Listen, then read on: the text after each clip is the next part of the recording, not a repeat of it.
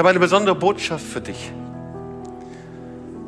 Ich weiß nicht, wie es dir geht, aber mir geht es so, dass in dieser Zeit der Heilige Geist so konkret und so prophetisch hineinspricht und auf einmal bekommen die Dinge eine Bedeutung, wie ich sie vorher gar nicht so gesehen habe. Wir leben in einer prophetischen Zeit. Und ich möchte dir ein Wort vorlesen aus Epheser 1, 3 bis 12. Und ich glaube, dass der Herr dich segnen wird. Und es ist schon so ein bisschen Schwarzbrot, okay? Ich möchte einfach dich hineinnehmen in dieses Wort Gottes. Und es wird etwas hineinpflanzen in unseren Geist. Und ich glaube, dass es dir sehr stark dienen wird. Epheser 1, 3 bis 12. Ich werde aber nur die ersten Verse lesen. Gelobt sei Gott, der Vater unseres Herrn Jesus Christus der uns gesegnet hat mit allem geistlichen Segen. Im Himmel in Christus Jesus. Ja, sag mal an deinem Platz, an dem du bist, mit allem geistlichen Segen. Nicht nur mit ein bisschen, wenig, sondern mit allem geistlichen Segen. Denn in ihm, sag mal, in ihm in ihm hat er uns erwählt, ehe der Welt grundgelegt war, dass wir heilig und untadelig vor ihm sein sollten in der Liebe. Er hat uns dazu vorherbestimmt, seine Kinder zu sein. Durch Jesus Christus nach dem Wohlgefallen seines Willens, zum Lob seiner herrlichen Gnade, mit der er uns begnadet hat in dem Geliebten. Und am liebsten würde ich alle Verse weiter lesen, aber das kannst du auch selbst machen.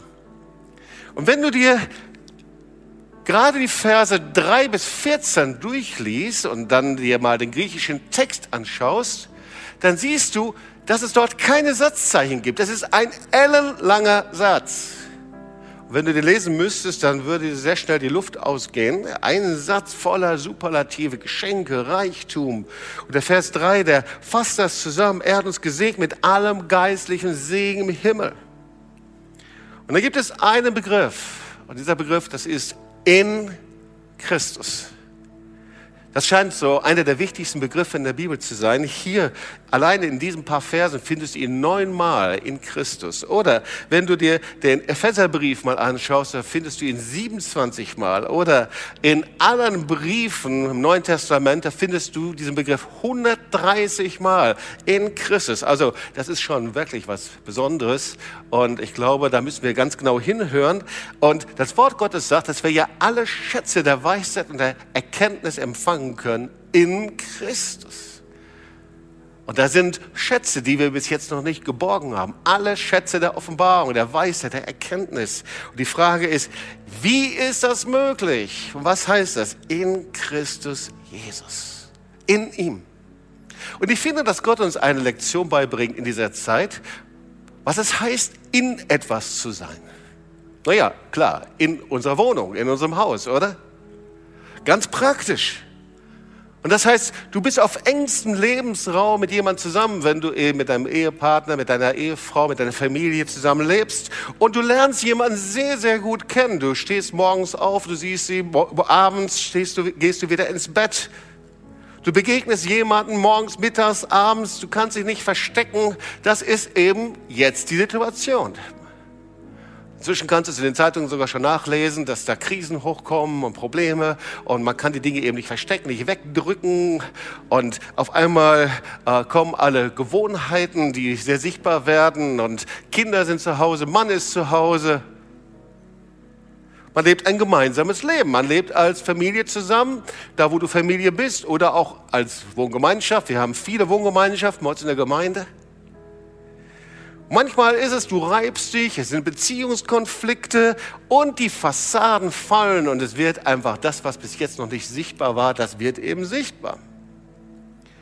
Und dann manchmal dann fertigen wir auch einige interessante und äh, Clips an und da ist eben dann zu sehen, wie das dann manchmal aussieht. Ja, äh, manche lassen sich dann auch so ein bisschen hängen und dann eben dann Jogginghose und dann im Rippunterhemd und dann äh, Zoom obenrum hat mir jetzt noch jemand gesagt, nicht aus unserer Gemeinde, sogar, ein, sogar eine, äh, ein Mann Gottes, ein jemand äh, sagt, na, das ist doch praktisch, dass ich mich hinlege vorne und oben sieht das alles alles sehr gut aus, aber ob ich unten Pantoffeln anhabe, das sieht eigentlich niemand. Also du zeigst, wer du wirklich bist und was wirklich echt ist und was nicht echt ist. Und das ist die Frage der Identität. Also wir lernen, was heißt es, in etwas zu sein. In Jesus, was heißt das? In Christus zu sein. Und was wir lernen ist, es ist mehr als nur nah dran zu sein. Manchmal, wenn wir uns mit jemandem unterhalten, dann fragen wir ihn, hast, ist dieses jenes passiert oder wurde das umgesetzt? Und dann gibt es oft die Antwort, ich bin dran. Also dran zu sein an Jesus ist eben nicht in Jesus zu sein. Das leben viele, viele Christen leben so, die haben das Gefühl, ich bin dran irgendwie, aber ich bin nicht in ihm. Und in Jesus heißt genauso auch, man kann innerhalb sein und man kann außerhalb sein.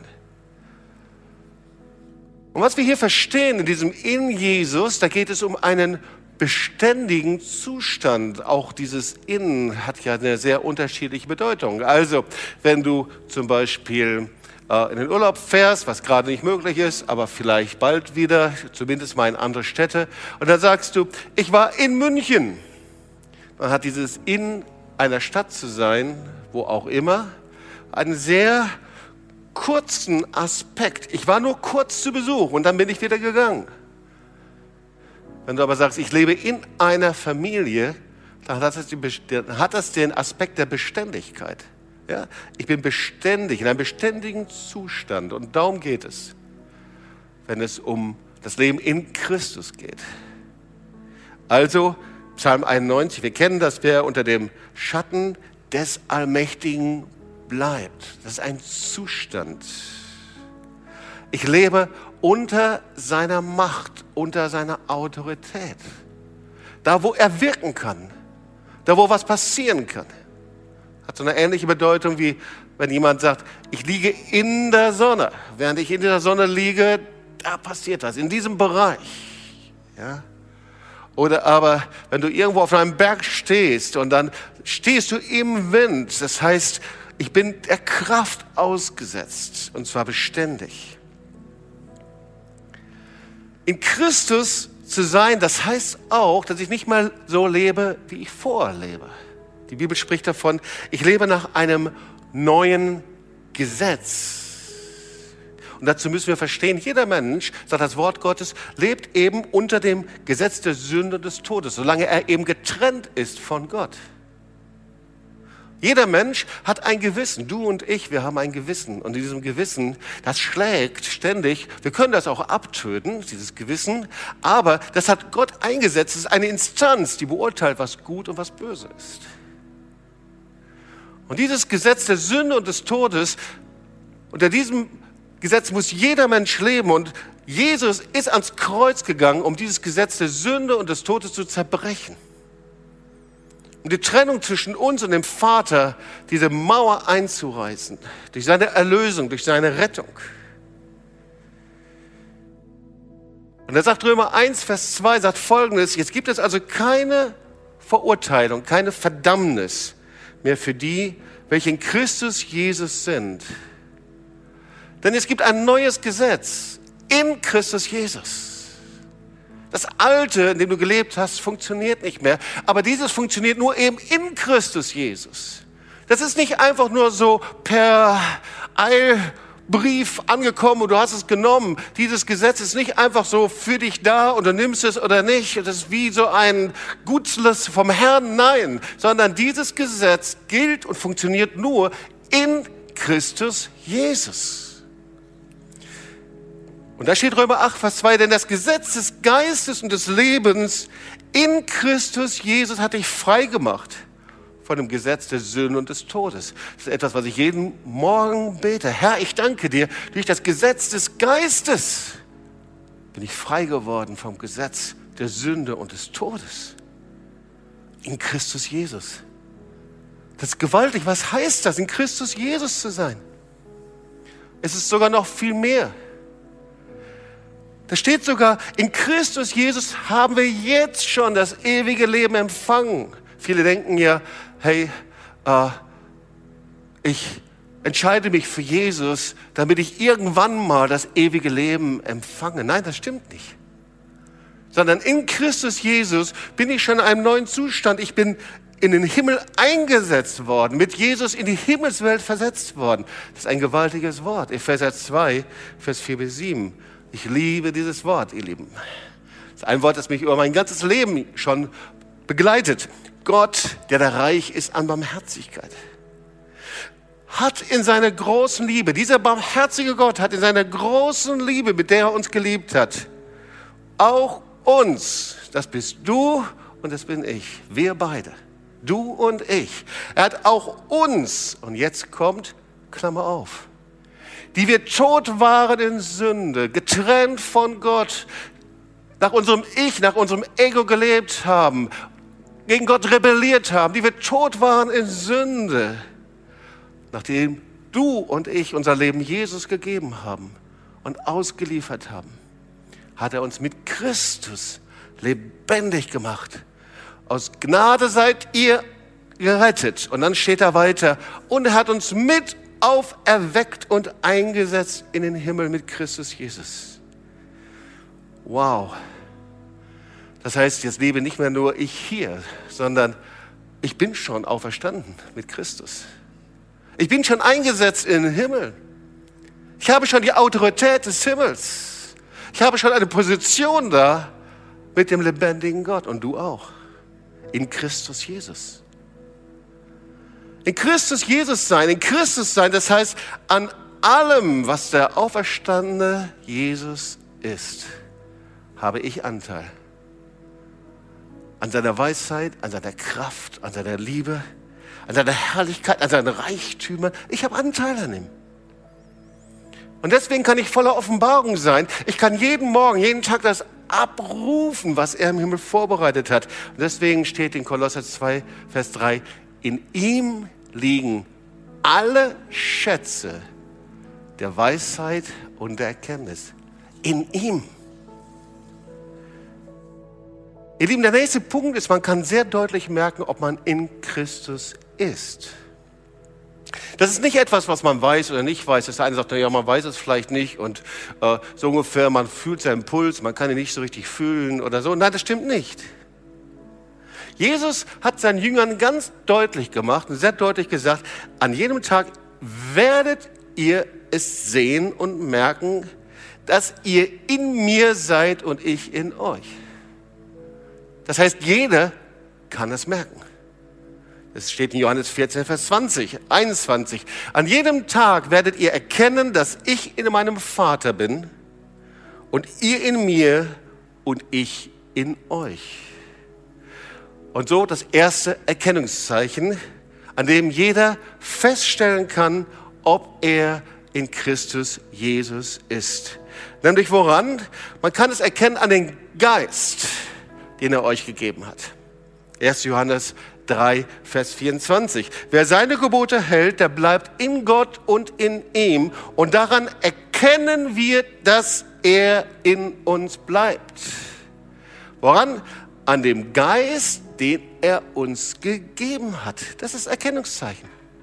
Das Leben im Strom des Heiligen Geistes. Du bist angeschlossen an die Kraft des Heiligen Geistes. Und ihr Lieben, das Wirken des Heiligen Geistes, das ist kein Lüftchen irgendwo, sondern das ist spürbar für dich und für andere Menschen. Ich weiß nicht, ob du irgendwann mal auf einem großen Dampfer warst oder Verdampfer oder bist übergesetzt, wo auch immer. Aber ich liebe es dann draußen zu stehen, natürlich am Bug oder am Heck irgendwo, aber möglichst nicht innen drin. Und wenn du da draußen stehst, dann merkst du, ob dieses Schiff losgefahren ist oder nicht. Und ganz einfach voran, am Fahrtwind. Du merkst es, ob es steht, dann wird kein Lüftchen. Oder aber, ob es fährt. Du merkst am Fahrtwind. Und das Gleiche ist, wenn du auf ein Fahrrad steigst, und selbst wenn es ein E-Rad ist, dann merkst du eben am Fahrtwind, ob du stehst oder ob du unterwegs bist. Und so können eben Christen das deutlich merken. Wir können das merken, ob unser Leben getragen ist, voller Offenbarung, voller Kraft ist, voller Schätze und Weisheit. Oder ob du trotz aller Kraftanstrengung nicht vom Fleck kommst. Du mühst und, und versuchst das Beste, du bist theologisch gebildet, du weißt alles, aber du kommst nicht vom Fleck. Du spürst nicht das Wirken und die Kraft des Heiligen Geistes. Also das erste Kennzeichen ist das Wirken des Heiligen Geistes. Das zweite Kennzeichen, an dem du feststellen kannst, ob du in Christus bist und in ihm bleibst, da steht, wer seine Gebote erfüllt und sich von ihm führen und leiten lässt. Das Wort Gottes ist da ganz eindeutig. Manchmal kommen Leute zu mir hin und sagen, Jobs, so oft sprichst du davon, dass wir das tun sollen. Predige bitte mehr von der Liebe Gottes, von der Gnade Gottes. Und ja, wir können nicht genug davon hören, von der Liebe und Gnade Gottes. Aber Gott bindet seine Liebe und Gnade immer an einem Punkt, an den Gehorsam des Glaubens. Und so das zweite Kennzeichen, Johannes 15, Vers 10 steht, wenn ihr meine Gebote haltet, bleibt in meiner Liebe. So wie ich meines Vaters Gebote gehalten habe und bleibe in seiner Liebe. Also das heißt, Gott hat uns berufen. Gott hat uns gesendet. Wir leben nicht nur für uns selber. Und da, wo wir uns von ihm trennen und sagen, ja, ich glaube schon an dich, aber das Wort ist für mich nicht so relevant und äh, er darf auch nicht zu mir reden und ich tue eher das, wovon ich selber überzeugt bin. Und du kannst dich nicht daran erinnern, wie der lebendige Gott dich geleitet und geführt hat. Und du hast vielleicht sogar seine Gebote über Bord geworfen, sein Wort über Bord geworfen. Das spricht das Wort Gottes. Hey, du hast dich von mir getrennt. Denn das Kennzeichen, in Christus zu sein, ist, dass du meine Gebote, mein Wort hältst. Da gibt es keine Alternative, in Christus zu sein. Ihr Lieben, das ist nicht ein Angebot, sondern es gibt keine Alternative bei Gott. Johannes 15, 5 bis 7. Ich bin der Weinstock, ihr seid die Reben. Wer in mir bleibt und ich in ihm, der bringt viel Frucht, denn ohne mich könnt ihr nichts tun. Und jetzt, wer nicht in mir bleibt, der wird weggeworfen wie eine Rebe und verdorrt.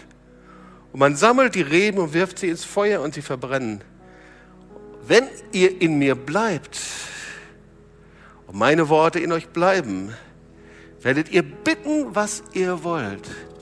Und es wird euch widerfahren. Was für eine kostbare Verheißung.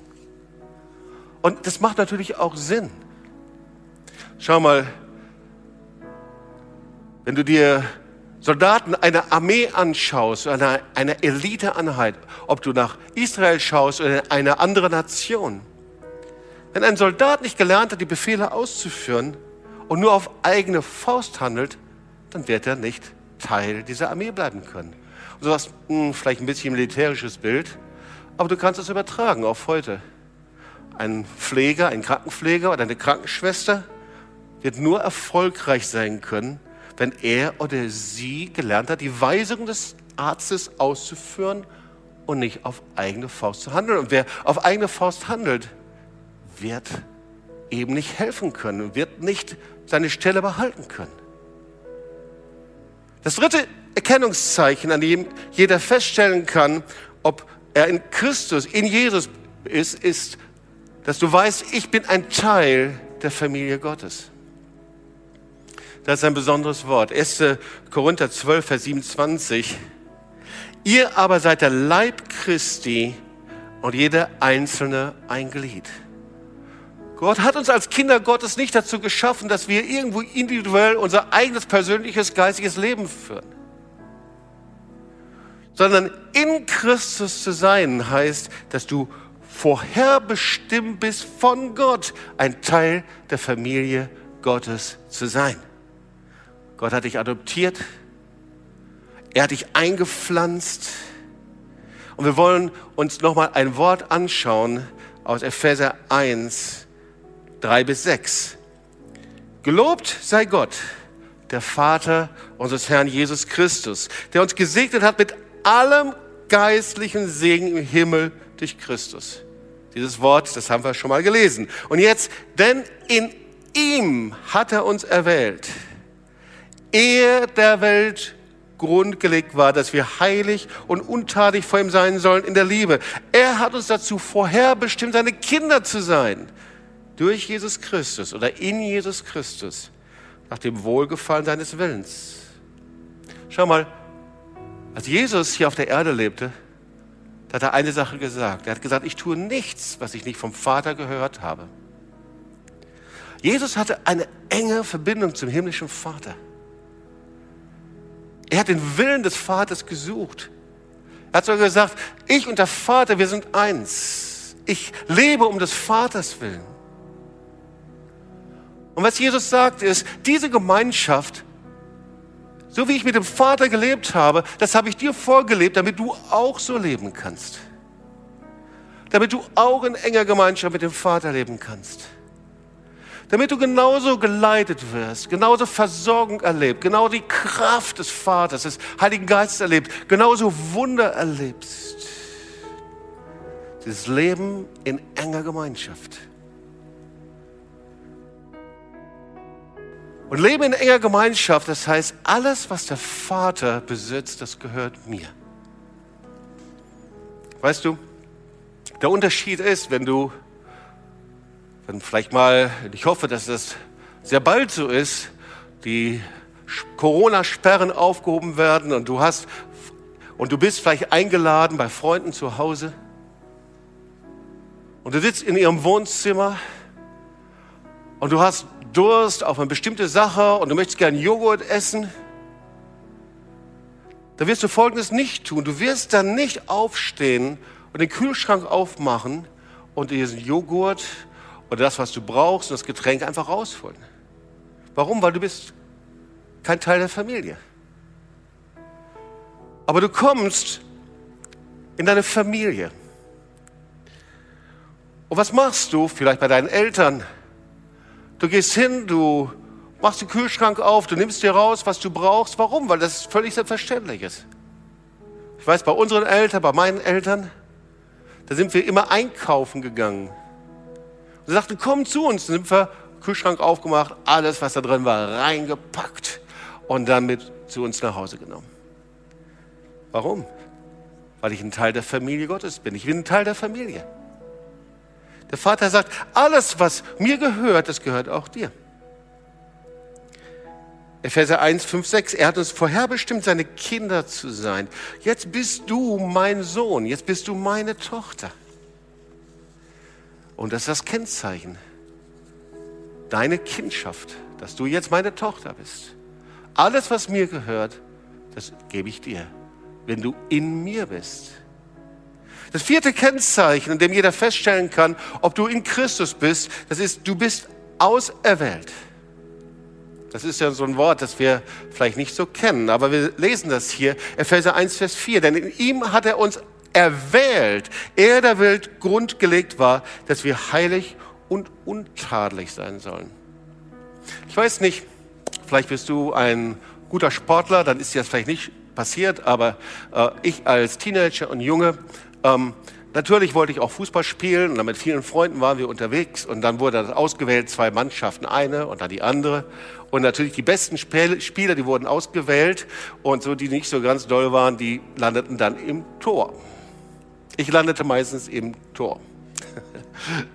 So, ich habe keinen größeren Schaden davon, aber wir kennen das, dieses ausgewählt werden. Und dann wird man nicht ausgewählt. Vielleicht jetzt du es sogar als Vater bei deinen Kindern oder du hast es selber erlebt. Jemand, der nicht ausgewählt wird, wird ganz schnell zum Außenseiter.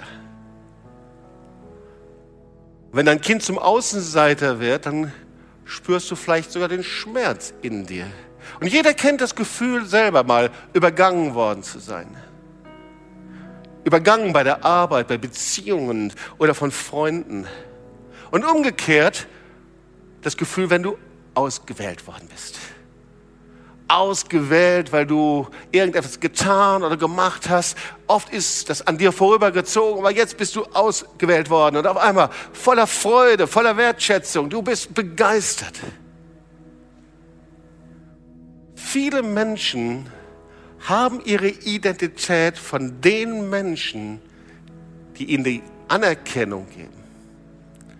Und überleg mal kurz, denk kurz drüber nach, ob du vielleicht eine Identität hast, von all den Menschen, die dir immer wieder Anerkennung gegeben haben, immer wieder Wertschätzung gegeben haben, die dich ausgewählt haben.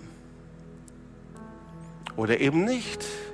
Viele definieren sich eben durch all die Situationen, wo du nicht ausgewählt worden bist, vielleicht sogar abgelehnt worden bist, wo das an dir vorübergezogen ist. Und Paulus sagt etwas zu uns.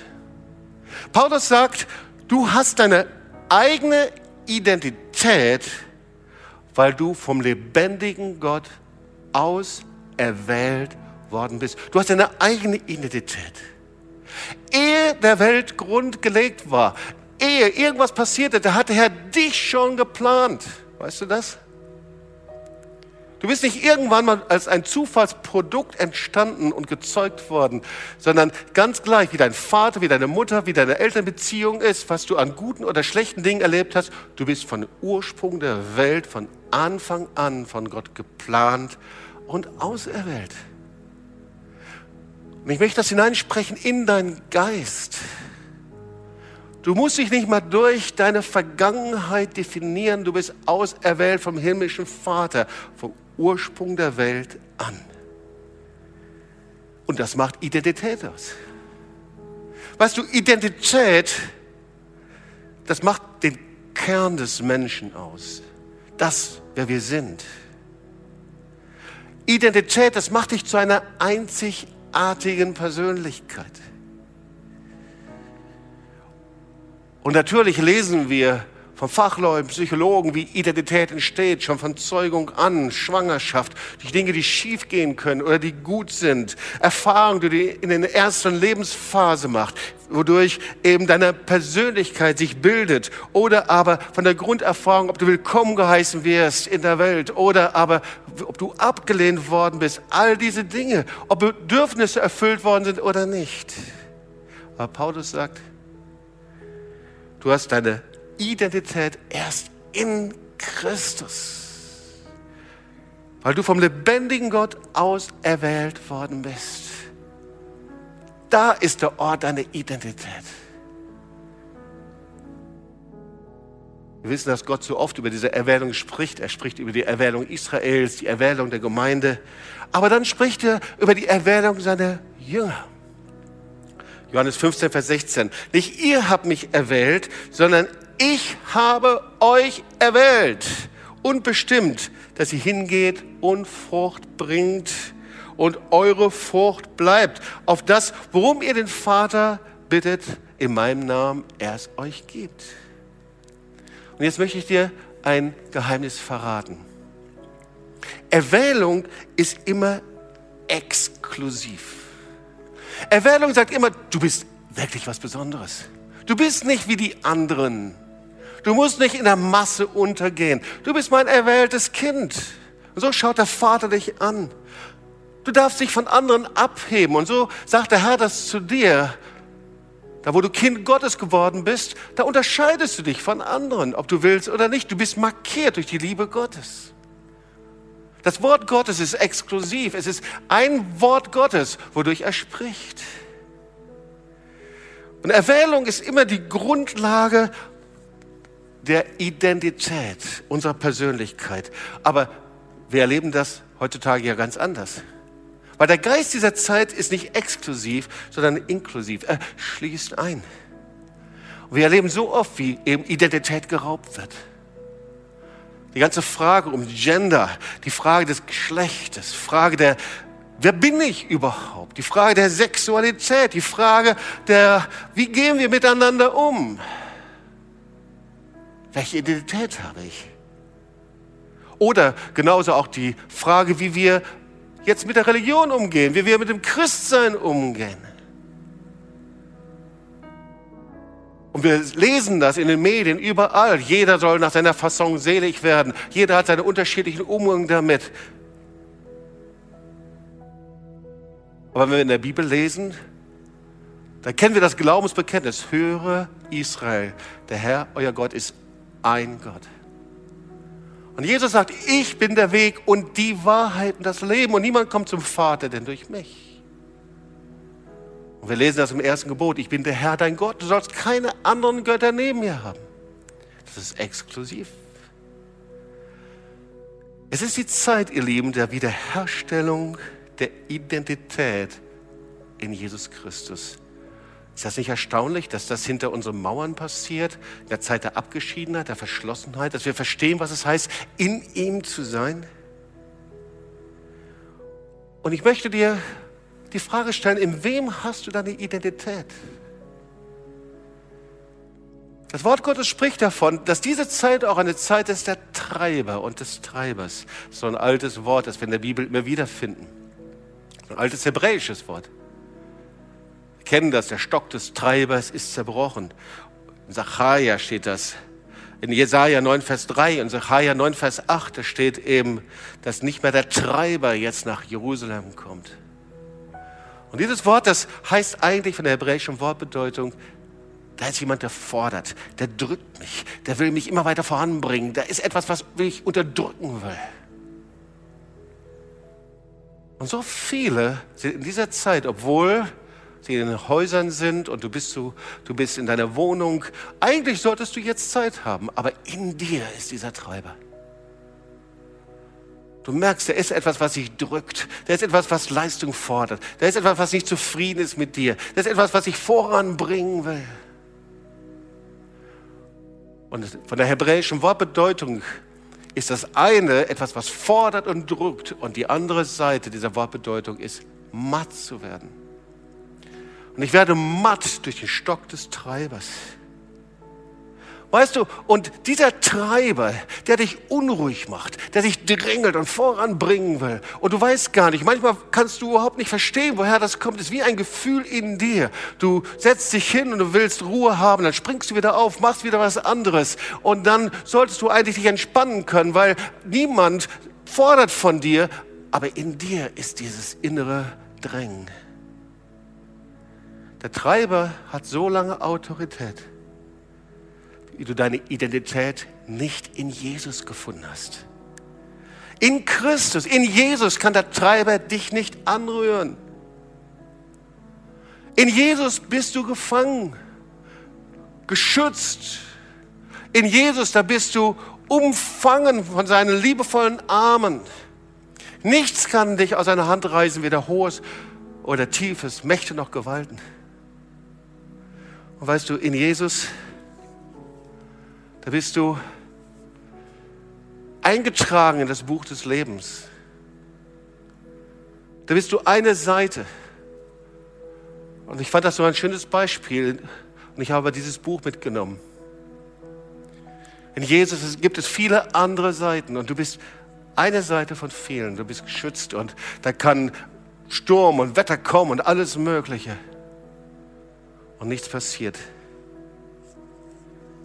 Aber wir können uns auch entscheiden, dass wir unsere Identität nicht in Jesus haben. Wir können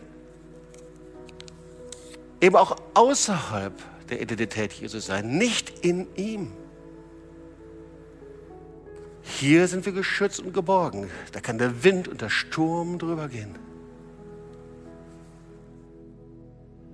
Aber wenn ich nicht in ihm bin, ich möchte nicht in ihm sein, dann passiert etwas. Ich tue jetzt etwas, was vielleicht dich etwas schmerzen wird. Es wird wie eine Seite, die aus dem Buch herausgerissen wird. Und diese Seite brauchst du nur irgendwo hinzulegen. Da braucht nur ein Lüftchen zu kommen und bläst sich nach links und nach rechts. Und du bist wie ein Blatt im Wind. Du bist nicht mal geschützt. So, das ist ein altes Buch von mir, deswegen konnte ich das machen, eine alte Auflage. Aber ich wollte dir das bildlich zeigen. Das Wort Gottes sagt, Hosea 14, Vers 4, in dir finden die Vaterlosen Gnade in ihm, in Jesus.